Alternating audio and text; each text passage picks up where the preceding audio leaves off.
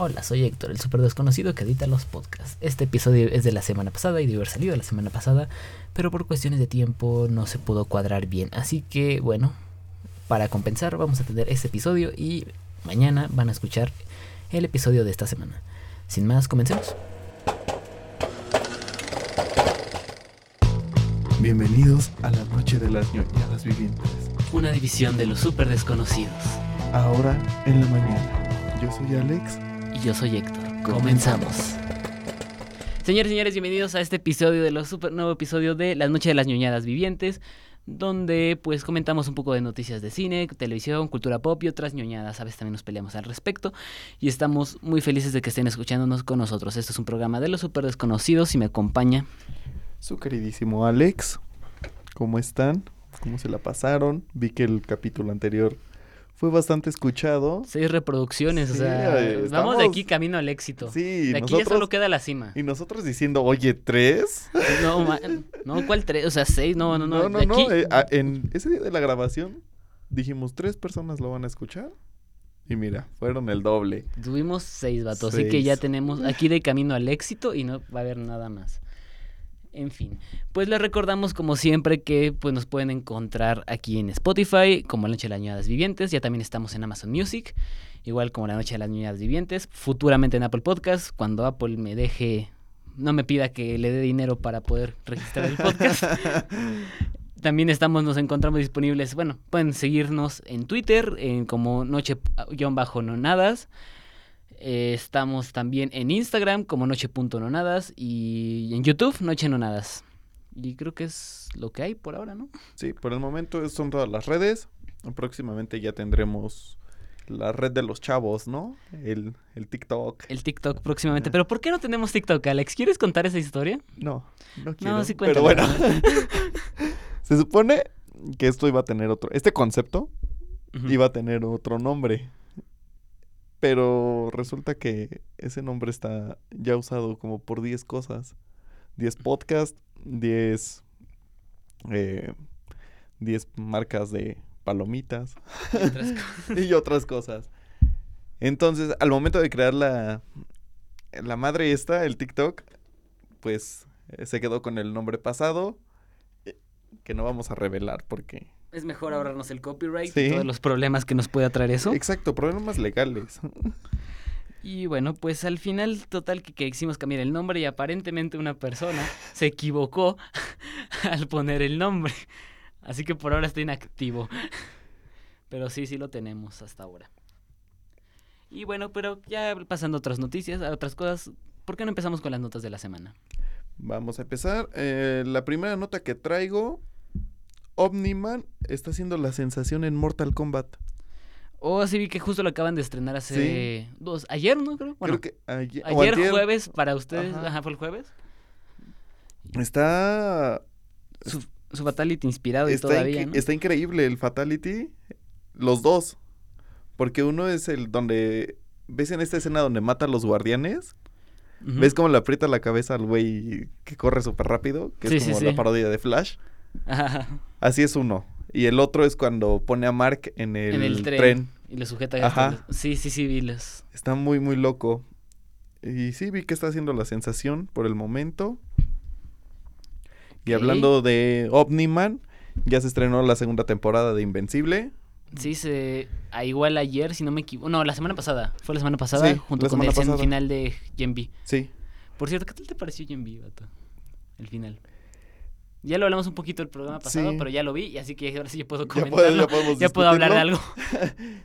Pues mira, me gustó, pero siento que me quedaron a deber con, con Homelander. ¿En qué sentido? Pues yo creo que fue una aparición justa. Es que, por ejemplo, te eh, en el capítulo anterior, cuando te muestran a Soldier Boy, era como la noticia, o sea, va a aparecer otra vez.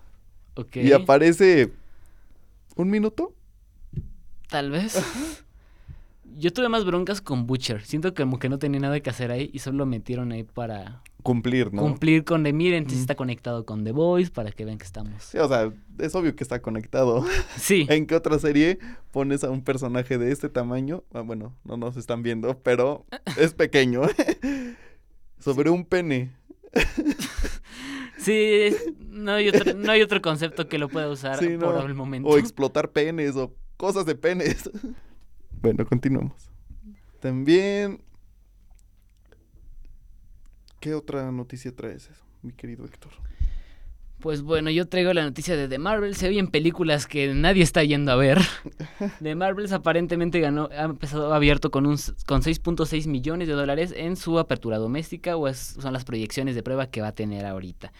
Un debut bastante bajo, considerando que es una propiedad como Marvel. Digo, de por sí, la propiedad, bueno, el concepto de Capitana Marvel no era, uno muy- no era un favorito de los fans.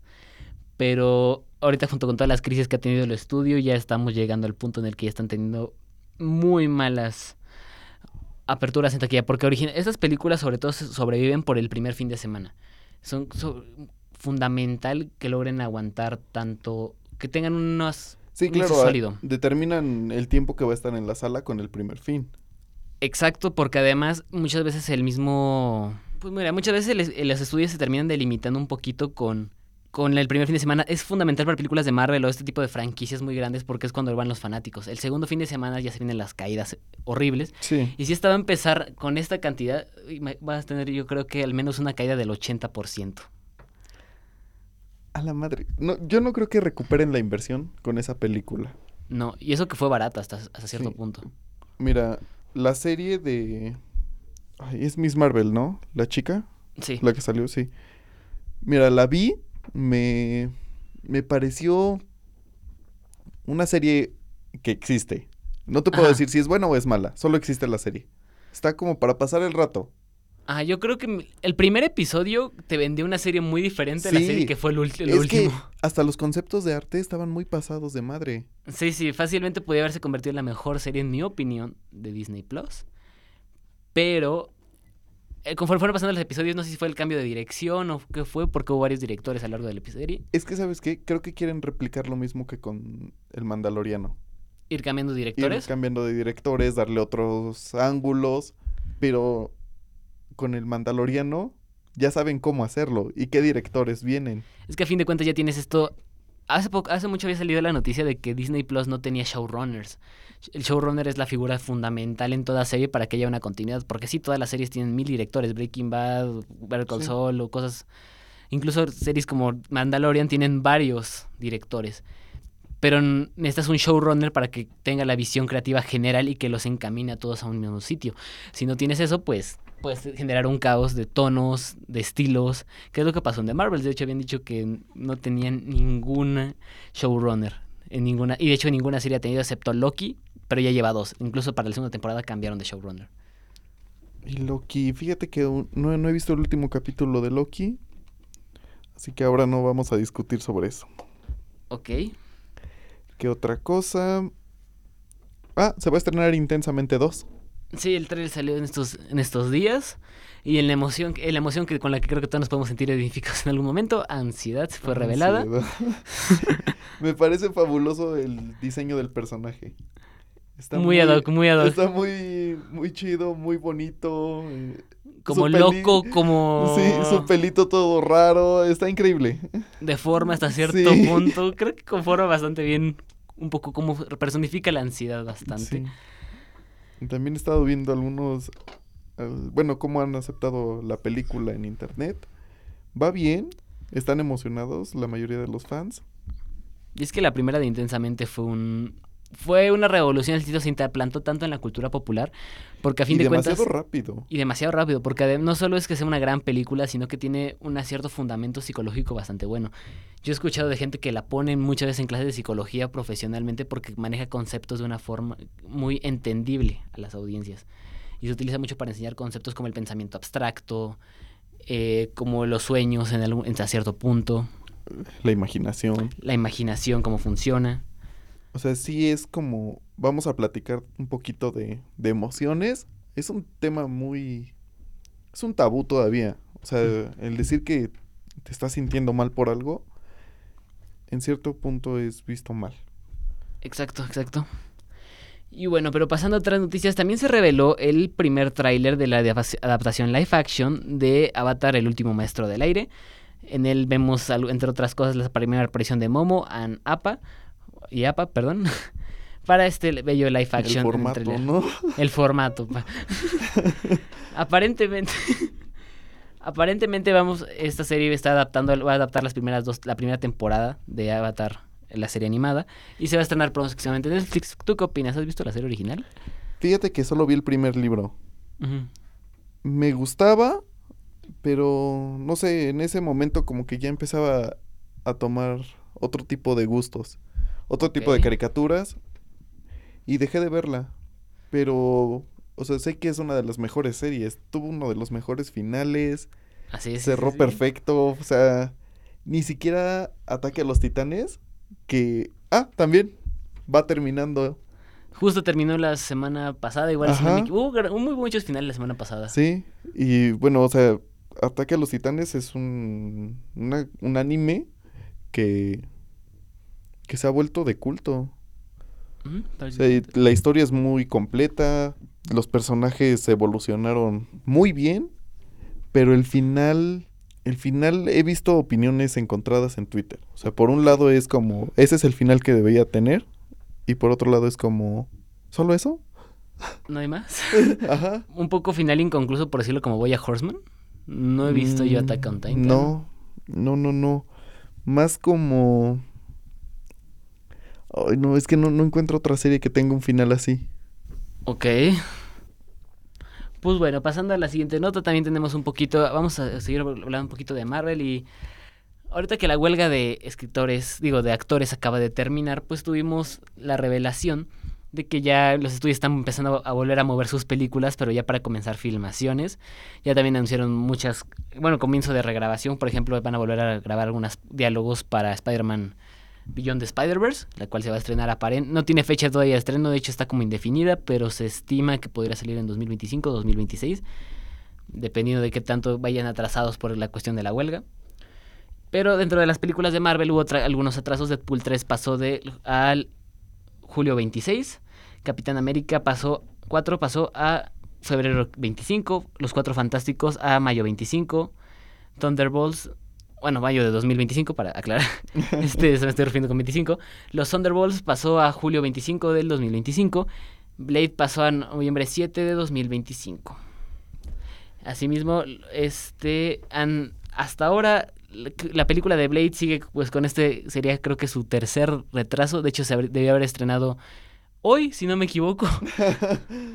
cuando estamos grabando este programa y pues como lo comentaba la semana pasada, la película sigue teniendo un caos absoluto en su producción. Ahora, una pequeña nota. ¿Eres fan de Taylor Swift, Héctor? Me considero un fan de Taylor Swift. Pues deberías de estar muy feliz porque obtuvo 52 nominaciones a los Grammys. O por- no, acaban de salir justo hace unas horas, de hecho, ¿no? Sí, Las nominaciones a los Grammys. Dice en una página bastante confiable. ¿Por qué Taylor fue nominada a seis categorías en los Grammys, incluyendo Canción del Año, siendo la primera artista en la historia a estar nominada siete veces en esa categoría? Siete veces.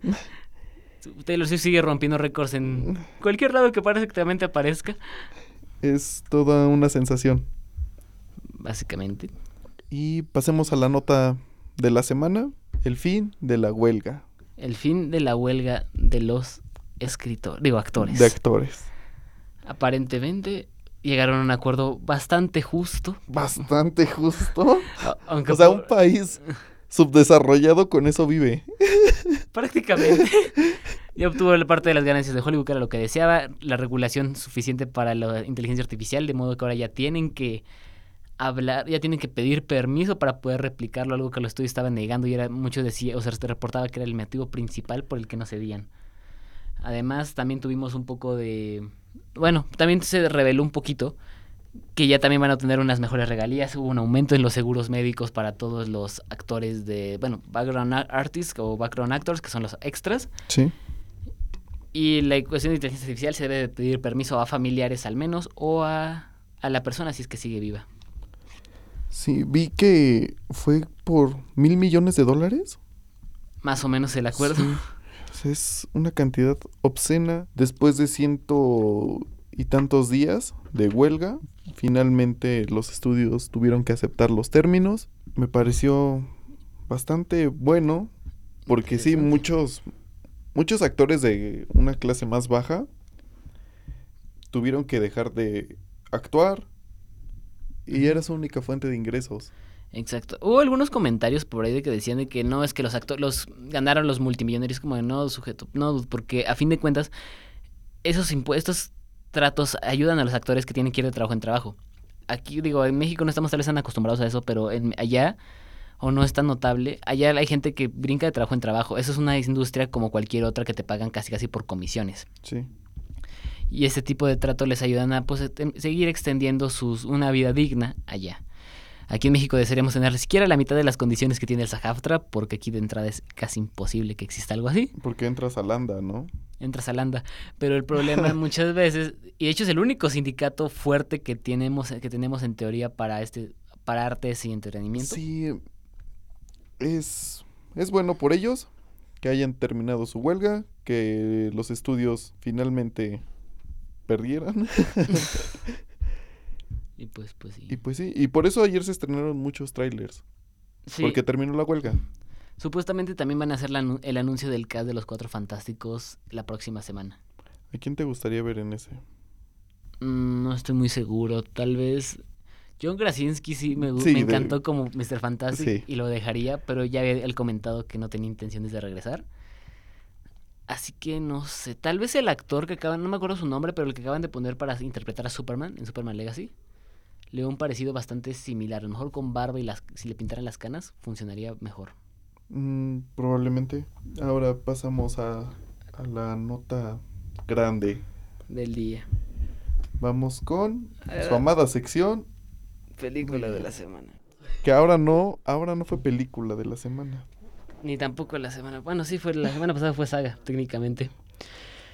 Pues esta semana vamos a hablar un poquito de Arkane. Acaban de anunciar que el próximo año, en noviembre, va a se- estrenarse su segunda temporada.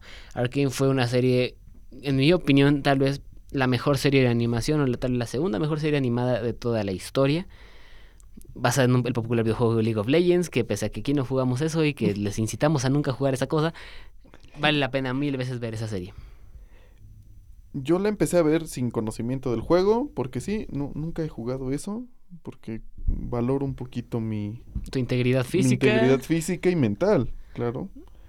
Eh, entonces, al verla, pues sí, sí había cosas como que solo comprendes jugando, ¿no? Sí, como que hay algunas cosas para, para, para el juego, pero aún así es muy buena la historia. Es como una especie de juego de tronos con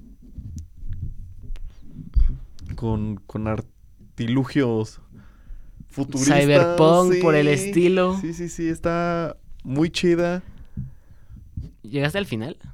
No, no llegué al final. ¿En qué capítulo vas? Voy en el capítulo 7.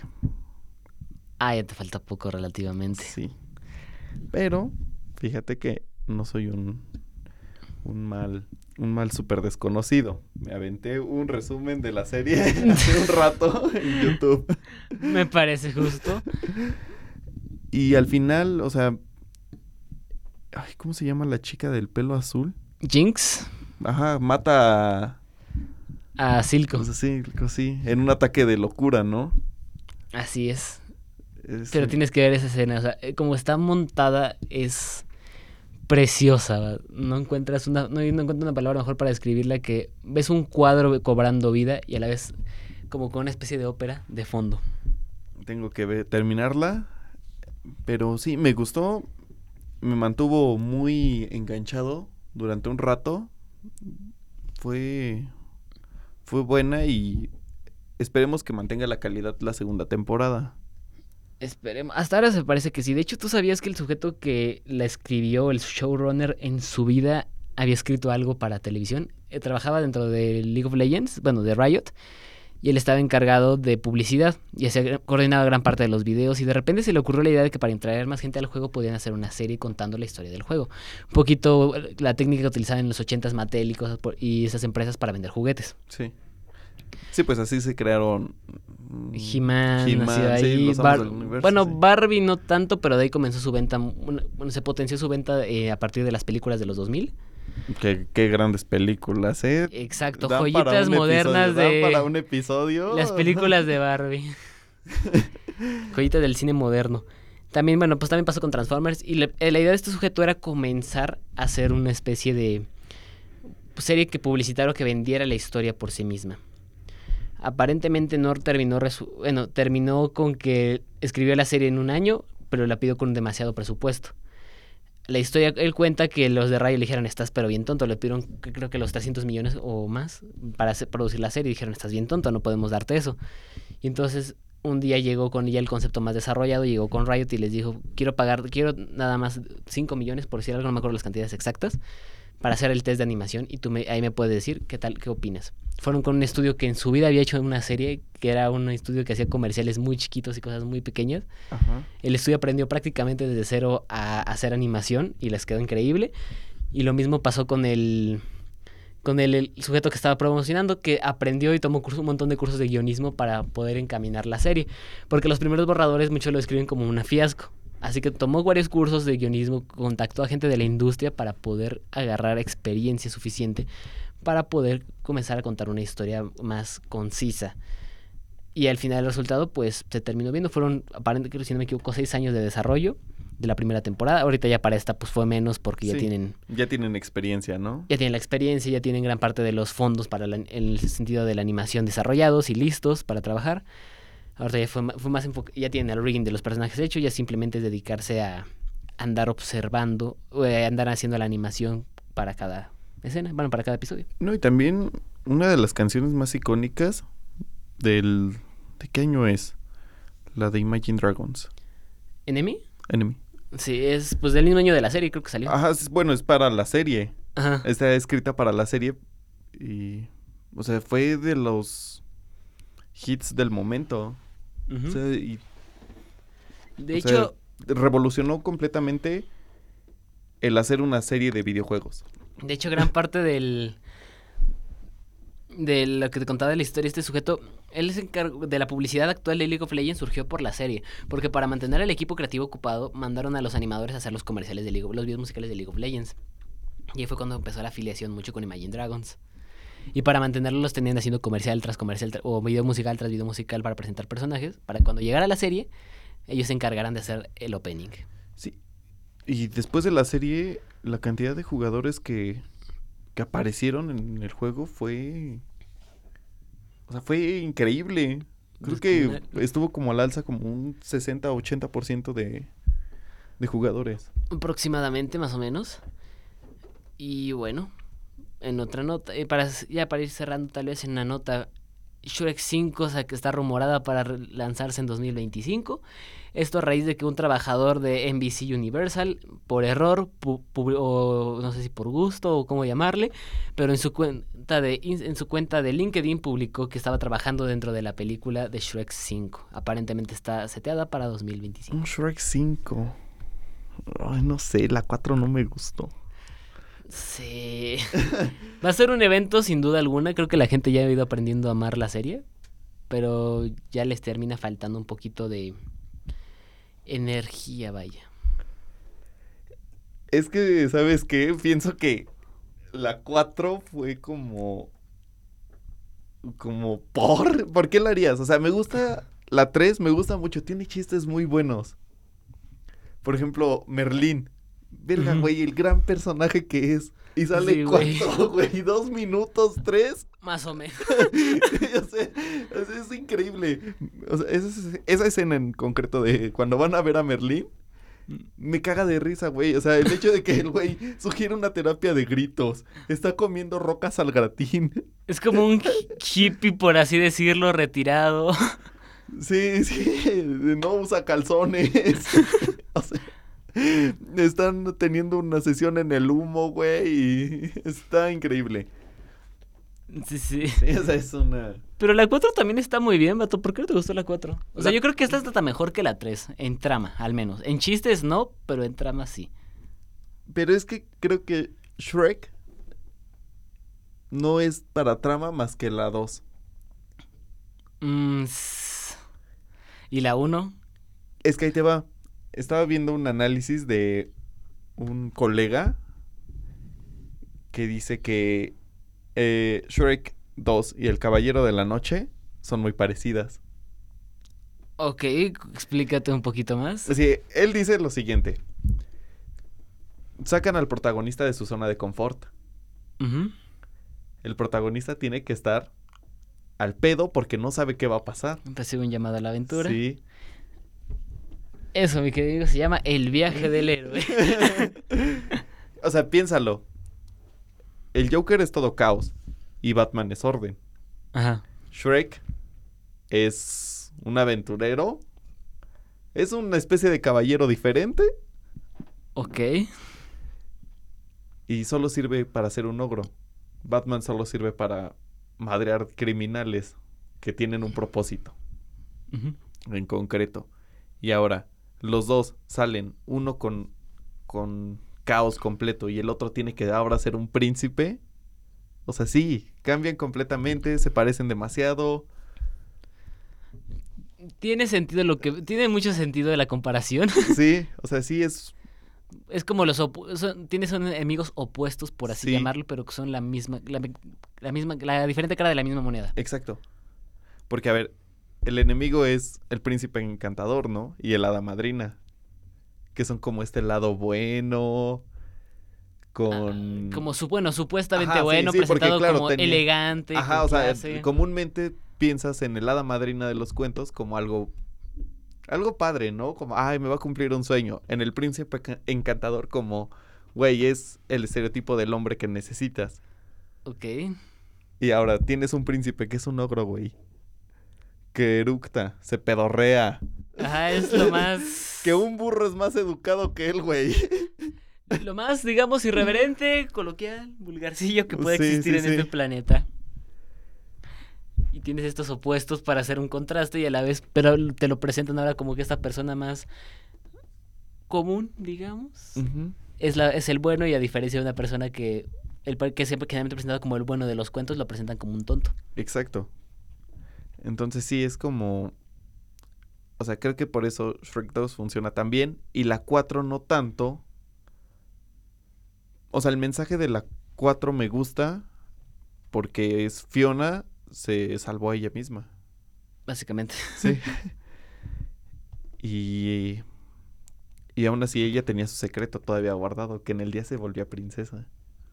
Sí. Pero, Pero- creo que es lo más fuerte que tiene la película. El momento en el que se transforma o... en el momento en el que, o sea, porque nunca la vuelves a ver como princesa.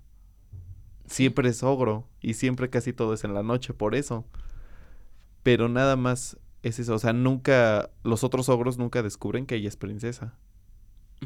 Es el momento de su... Es un concepto muy interesante y por eso te digo, o sea, termina siendo como una intento de ocultar su pasado o intento de ocultar su propia personalidad. Porque como nunca llegó Shrek se siente más lastimada. Ajá. Y por ejemplo, no sé, los otros personajes se... Pues se pierden. Por ejemplo, Pinocho, eh, el hombre de jengibre. Güey, son personajes que han ido siendo parte de ellos, bueno, de la historia. O sea, el, el hombre de jengibre inicia con una escena bien pendeja. Tú conoces a Pimpón. Sí. Pinocho inicia con lo mismo. O sea, les, o sea, llega Gepetto y le dice a los caballeros que vende esa marioneta. Y los caballeros le dicen, le doy, eh, creo que cinco chelines por el muñeco poseído.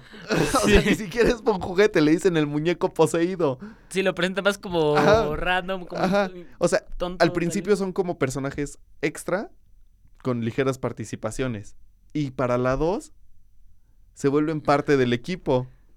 El equipo Alfa Dinamita. Ajá, y eso es en la 3, o sea, en la 3 ya tienen una pequeña historia ellos. montada. Sí, Y ahorita, pues, sí, o sea, yo Shrek 5 solo le tendría esperanzas. Porque también quiero ver a la, la mezcla de la historia del gato con botas, de la nueva, con los personajes de las primeras de Shrek. que fíjate que el gato con botas, las dos películas me parecen increíbles. A mí la primera me parece como me, existe, ¿sabes? Ah, ok. Pero la 2 es que la 2 es simplemente impresionante. La animación es pasadísima de madre. Preciosa. De hecho, es del mismo director que de Spider-Verse. Sí. Y se me hace cada cuidado del detalle. Incluso hay un. Estaba viendo un análisis el otro día de cómo incluso hay. Los vasos de leche que está bebiendo el gato aparentemente representan las vidas que está dejando sí, pasar. sí, sí. Como el lobo. El detallito de cómo se reflejan sus ojos de miedo en la espada del. Bueno, en estas cosas del lobo, la hoz, como. Sí. No sé exactamente es una hoz, no sé qué Creo que sí. tenga esa arma. sí. Pero ese tipo de ganchos, cómo se alcanza a reflejar a los ojos del gato con miedo, cómo se revierte la canción. De hecho, la canción del lobo, si le pones atención, es la canción del gato con botas. Al revés. Al, no al revés, pero como en un modo más creepy. Ok. Es la de cuando se quitaba el sombrero en las de Shrek. Ajá. Si la escuchas poquito. Ah, claro. de- ah, pero era una versión asustada, más tenebrosa para el lobo. Y fíjate que el lobo se me hace un gran... No es un villano, porque no es un villano el lobo. Sino solo es como la antítesis del gato. Ajá. O sea, y se me hace increíble, güey. O sea, es... Representa todo lo que el gato no es. Exactamente, un poco más, no sé decir humilde, por así llamarlo, o como que va a cumplir un trabajo simplemente. No lo hace por esta arrogancia. Ajá. Como que él sabe que lo tiene que hacer. Exacto. Porque debe hacerlo. No como el gato que lo va a hacer para demostrar que es superior a los demás. Exactamente. Y al final, pues, esa es la bella elección de la película y contrasta muy bien con el resto de los villanos que tiene la película. Bueno, con el- bueno, los otros antagonistas, que es por ejemplo Horner, que sí es un Esos malo, son malo. villanos. Es un villano hecho y Sí. derecho. Ricitos de Oro, que es más un villano redimible, por así decirlo. Ajá. Porque, o sea, eh, el viaje de Ricitos es increíble. O sea, busca una familia cuando la tiene ahí. Hay una conferencia de un animador que se llama Dana Terrence, la que hizo The Old House, Ajá. que había dicho de que cuando tú construyes una historia tienes que formar todo en base para que confluyan entre ellos o que sea, todo sea una extensión de lo mismo, que sea como un cuerpo humano. Los, los huesos son los personajes y cada hueso tiene que estar conectado al otro, tiene que haber una especie de relación para que cuando la trama empiece a avanzar fun- este, pueda, puedan fluir naturalmente. En este caso, por ejemplo, pues Ricitos tiene un viaje que aprende del gato con botas y de perrito. Perrito es... Perrito es un amo. Y a la vez Perrito aprende mucho del gato con botas. El gato de- con botas aprende de Perrito. Y cada uno de ellos va, teni- va construyéndose en función a ello. El gato con botas de Jack Horner una persona que se siente... Me parece increíble eso. Porque ese güey nunca aprende la lección. O sea, Exacto. siempre es un culero. De principio a fin es un culero. Jack Horner es como el gato con botas. De hecho, lo podríamos escribir así. Jack Horner es el gato con botas si nunca hubiera aprendido una lección o si esa arrogancia fuera na- innata, por así llamarlo. Ajá. Como El- si el gato nunca hubiera tocado fondo. Exactamente, como- bueno, más, que tocar fondo, como que no hubiera hubiera llegado a las últimas consecuencias de toda esa arrogancia desmedida, oye, quiero ser el mejor. Jack Horner funciona mucho por eso. Recitos de Oro es más esta versión del gato que se siente perdida, es la parte del gato que se siente perdida en el mundo y que está desesperadamente buscando un hogar. Porque Que- el gato a fin de cuentas siente perdido desde que Sí, dejó sí, a sí, Kitty. sí. Ajá. Sí. Bueno, Muy- no, pero- No, no, no, continúa, continúa. No, ¿qué iba a decir? ¿Qué iba a decir? ¿Qué iba a decir? O sea, como este lado del gato que, que piensa que está solo y no lo está. Básicamente. O sea, porque Kitty, eh, en la 2 el perrito, Humpty Dumpty en sus últimos momentos, eh, Shrek, burro, o sea, todos ellos son sus amigos, son su familia y él aún así él se siente solo. Sigue pensando que está solo. prácticamente y Perrito es como el cambio. Perrito al contrario creo que funciona como el contrario totalmente de gato. Es una persona que a lo mejor no, no se la sabe todas, sí está, es un poco torpe en lo que cabe. Es muy inocente. Muy inocente, eh, exacto, esa palabra. Es mucho más inocente que el gato y que Kitty.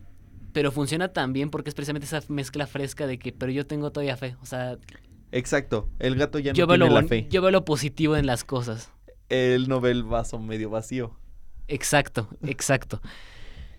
Y es lo que termina siendo. Realmente Perrito es el personaje que termina haciendo que el gato comience a agarrar un poco de confianza en sí mismo. Es decir, se vale la pena. También vale la pena ser débil o sufrir un poco. Porque todos sufrimos.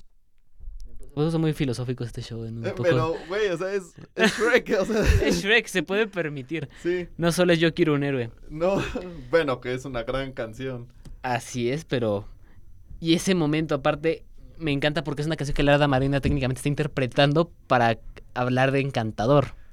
Quiero un héroe, pero el montaje te dice: no, el héroe es Shrek. El héroe es el que verdaderamente va a llegar ahí. Ajá. El que, aquel que peleó por eso. Exactamente. Sí, qué, qué loco. Pero bueno, Shrek 5.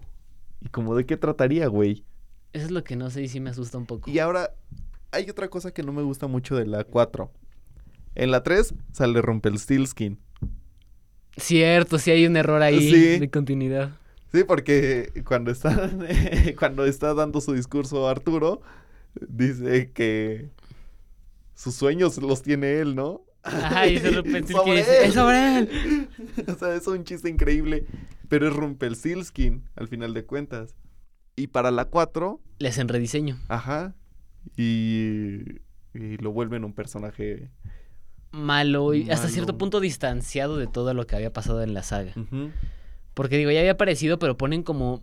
Supuestamente en esa escena ya los villanos habían aprendido que podían coexistir. Sí. Pero ahora ponen que Rumpelstiltskin realmente es que eso. No, no, no, eso no pasó. Realmente Rumpelstiltskin, es- bueno, Rumpelstiltskin, como se pronuncie, estaba en otro lugar del, del universo y nunca estuvo interactuando con los villanos. Ajá, estaba- No, no tuvo esa elección. Y ahora, el cómo ellos, cómo van los papás de Fiona a verlo a una especie de parque de campers, Ajá. de brujas, que ese chiste se me hace increíble. sí, y ahora eh, cuando, o sea, llegan ellos a verlo y ya van a firmar el contrato, güey, de la nada les dicen que, la re- que ya rescataron a Fiona. O sea, está muy raro, ¿no? Exacto. Sí se siente como anticlimático, pero siento que fue porque ya tenían que eh, andar la historia rápido. Como que no se podían esperar tanto tiempo. Es que, a ver, Tenían que tener un pretexto para tener la película. Sí. Para cerrar. Pero no sé, yo creo que le hubieran dado otra orientación a la película. Porque en la 3 nos queda claro que Shrek no quiere ser parte de una familia. Ujú. Y, la película, la 4 va por ese lado. O sea, como este güey siempre vivió solo, siempre quiso estar solo. Después aprendió que podía amar a alguien sin importar, bueno, y que alguien lo amaba sin importar su apariencia. Es un retroceso a fin de Sí. cuentas, porque ya si bien ya había aceptado y ahora vuelve a esta noción de, Sí. ¿sabes qué? Siempre no, que digo, sí sería realista, porque sí funcionamos como humanos, pero en una película no funciona tanto ese tipo de arcos, porque ya en teoría ya cerraste ese momento. Y ahorita algo que me acaba de venir a la mente cuando comenzaba, comentaba lo de los papás de Fiona, es un poco anticlimático, muy poco... que ahora estos sujetos estaban como muy aliviados de que ya hubieran salvado a Fiona en esa escena. Cronológicamente hablando. Pero en Shrek 2 odian a Shrek. Digo, ya para ese punto yo creo que ya deberían haber amado a Shrek porque es como de... Exacto. No es el que, que no tuve que ceder el reino. Y eso se termina volviendo contradictorio a la hora de que ya cuando llega... con Shrek 2. Sí, y se supone que ellos ya habían vendido a Fiona con Encantador y con el Hada Madrina. Y tenían que estar esperando a que Encantador fuera por ella. Exacto. Entonces, ¿por qué rayos ahora tienen también que irse con... Bueno, ¿Por creo- qué tienen que ir a buscar a Rumpelstiltskin? Sí lo mencionan un poco, pero ahí también entra esta cuestión de entonces, ¿para qué fue- ustedes fueron las que la encerraron? ¿No la pueden sacar de la sí, torre? o sea, sí. Es, bueno, o sea, creo que tiene que ver esto de encerrarla en la torre para que Encantador la bese. Exacto, pero es como, de, pues si están tan desesperados porque Encantador no llega, pues la van y la sacan, ¿no? O Sí, sea, o sea, al final de cuentas la puedes ir a sacar. y no te encargas, no te vas con Rumpelstiltskin a venderle tu reino y hacer todo este... Sí, o sea, no, no tiene como mucho sentido. Y Y bueno, creo que creo que es todo lo que podemos comentar. Ah, bueno, noticia rápida que estoy leyendo ahorita, que este Rockstar confirmó que el trailer de Grand Theft Auto 6 sí vi. va a salir el próximo mes. Sí vi que sí vi que ya estaba anunciado GTA 6. Mira, Finalmente. mira, se tardaron, Unos 10 años, pero... pero yo creo que va a ser el juego más comprado. Sí, O sea, necesita ser el juego más comprado. no manches, o sea, 10 años de mercadeo, De, GTA. de ya va a salir, ya va a salir. Y, O sea, hubo niños de 10 años que ahorita tienen 20. de hecho, esperando GTA 6 Sí, y mira, aquí Ya- estamos. finalmente. Y yo creo que realmente si hubieran esperado otros dos años, yo creo que se ap- apresuraron mucho por las filtraciones. Sí. Siento que fácil se hubieran echado otros dos años de puro GTA 5. ¿Y cuánto dinero les estaba dejando GTA 5? No manches. O sea, la cantidad de parches y de nuevas misiones y De hecho, la prueba es que Red dejaron morir más rápido a Red Dead Redemption 2, pese a que en mi opinión es mejor. es un juego muchísimo mejor, mejores gráficos, la mejor historia, historia, que la de historia es increíble. O sea, es un es una precuela del 1. Pero está. Está bien Mil construido. o sea, El personaje de Arthur toca bastantes dimensiones. ¿Qué es lo que significa tu vida a fin de cuentas durante ese periodo? ¿Qué hacia dónde la quieres llevar. ¿Hacia dónde la quieres llevar? O sea, porque eh, si la llevas por el buen camino, te da el final canónico. Y si lo llevas por el mal camino, creo que, no sé, nunca he visto el otro final, pero creo que sí se queda con las... Ay, ¿cómo se llaman? Las boletas, ¿no? ¿Eran de tren? ¿Sí eran boletas de tren o como... Mm, tengo entendido, no estoy seguro de eso, pero tengo entendido que los, a fin de cuentas, como que se arrepiente. Por más que tú elijas la parte de que, de que sea malo? no, de, bueno, de que se quede, de que se quede, vaya con la esta, con su pareja, no me acuerdo cómo se llamaba. Ajá. Al final el juego como que mismo te redirecciona a seguir la historia con Arthur. Mm, Y ya de ahí al final, el final alterno del que tú hablas de que si eres bueno o malo es, pues, spoiler, la muerte, después de la muerte de Arthur, sí. es como es la muerte de Arthur. Si tienes el final bueno, Arthur simplemente, y es el canónico, se queda viendo, se lo abandona Docha ahí y se queda viendo el atardecer y ya se duerme, por así Y decirlo. termina. El final malo, cuando fuiste un hijo de la frega del karma que te llega, es que Maika te mata. Ok. O sea, justo en los últimos, es la misma parte, o sea, están peleando en la montaña y todo esto, pero Maika en el último, no gana Arthur. En el último momento llega Maika y le mete un plomazo. Ay, no podría ver eso, ¿sabes? Y Dodge ya nada más llega y dice, ay, Arthur. Y se van. Y ese es el final malo de Arthur Morgan. Y ya de ahí, bueno, pues viene el epílogo con John Marston Sí. y todo esto, pero...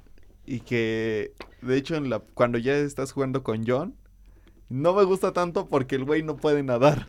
Sí, es desesperante. Entonces, estás en una lanchita Te caes. Te caes y mamaste. Volvimos al GTA Sí. San Andreas prácticamente.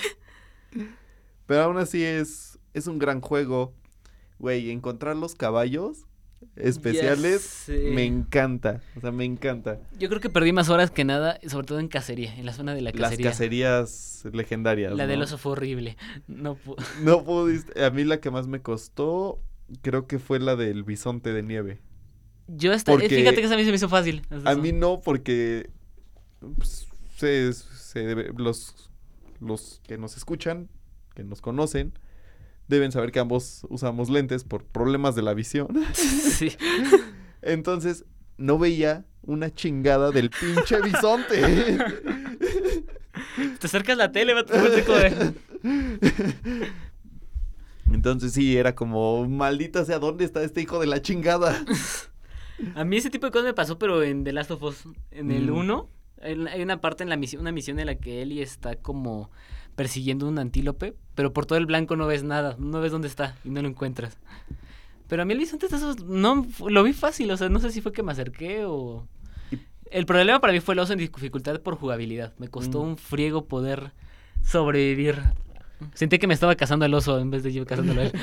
¿Sabes también cuál se me hizo muy fácil? El del cocodrilo. El cocodrilo legendario, Creo que esa no la hice yo. ¿no? Creo que no hice yo el Era un cocodrilo. pinche cocodrilo gigantesco, o sea, pero a lo pendejo. O sea, eran como dos caballos. Y de por sí, en el juego los caballos son grandes. Eran como dos caballos. No, ma- Y luego les dabas escopetazos y escopetazos y escopetazos y no se moría. Ok, tengo que. Pues llegando voy a mi casa, voy a intentar. Pero aún así se me hizo más sencillo que... Porque pues sí, es más lento el cocodrilo. Y puedes estar brincando y moviéndote más rápido. Te demanda más movilidad, por ejemplo, que el oso que sí te pide un poquito más de discreción. Como odié ese oso. A la fecha tengo pesadillas con ese sujeto. Pero bueno, volviendo al tema de GTA 6, este. Al punto llegó de GTA 5 fue tan exitoso que olvidaron a Red Dead Redemption y lo dejaron morir. Ah, Bueno, el online al menos. Hoy en día Red Dead Redemption sigue vivo, pero la historia. El online lo dejaron morir por darle, darle más recursos todavía al 5 y destinar parte al GTA 6. Así que, y por el presupuesto que se han gastado, aparentemente tiene que ser el juego más vendido de la historia o literalmente se van a la quiebra. Y sí lo va a hacer. Sí, eh, por lo que sé es que van a ser las tres ciudades que han aparecido, ¿no? Los Santos, eh. Vice City y creo que Liberty City. Yo que me- es Nueva York, Miami y Los Ángeles. Según yo solo iba a ser Vice City. Según yo, vas a poder viajar entre las tres. No había escuchado. Bueno, es que yo escuché que era el plan a futuro meter las otras ciudades, Ok. pero generalmente solo va a ser Vice City Mm. en el mapa, porque de hecho en las filtraciones venía como Vice City Police Department y con eso interpretaron que pues, solo iba a ser Vice City. Pero bueno, creo que pues ya no tenemos notas por hoy. ¿o ¿Tú tenías algo más que comentar? Nada más por comentar. Son todas las notas de la semana. Pues muchísimas gracias por habernos escuchado en este segundo episodio, muy bello segundo episodio, estuvo interesante en lo que cabe. Les recordamos que estamos en Twitter como noche-nonadas, en Instagram como noche.nonadas, nos pueden escuchar aquí en, bueno, en Spotify o en, en Amazon Music, futuramente Apple Podcast también. Y creo que son todos los anuncios parroquiales que tenemos por esta semana. Así que pues muchas gracias por escuchar y nos vemos en la que sigue. Besitos, bye.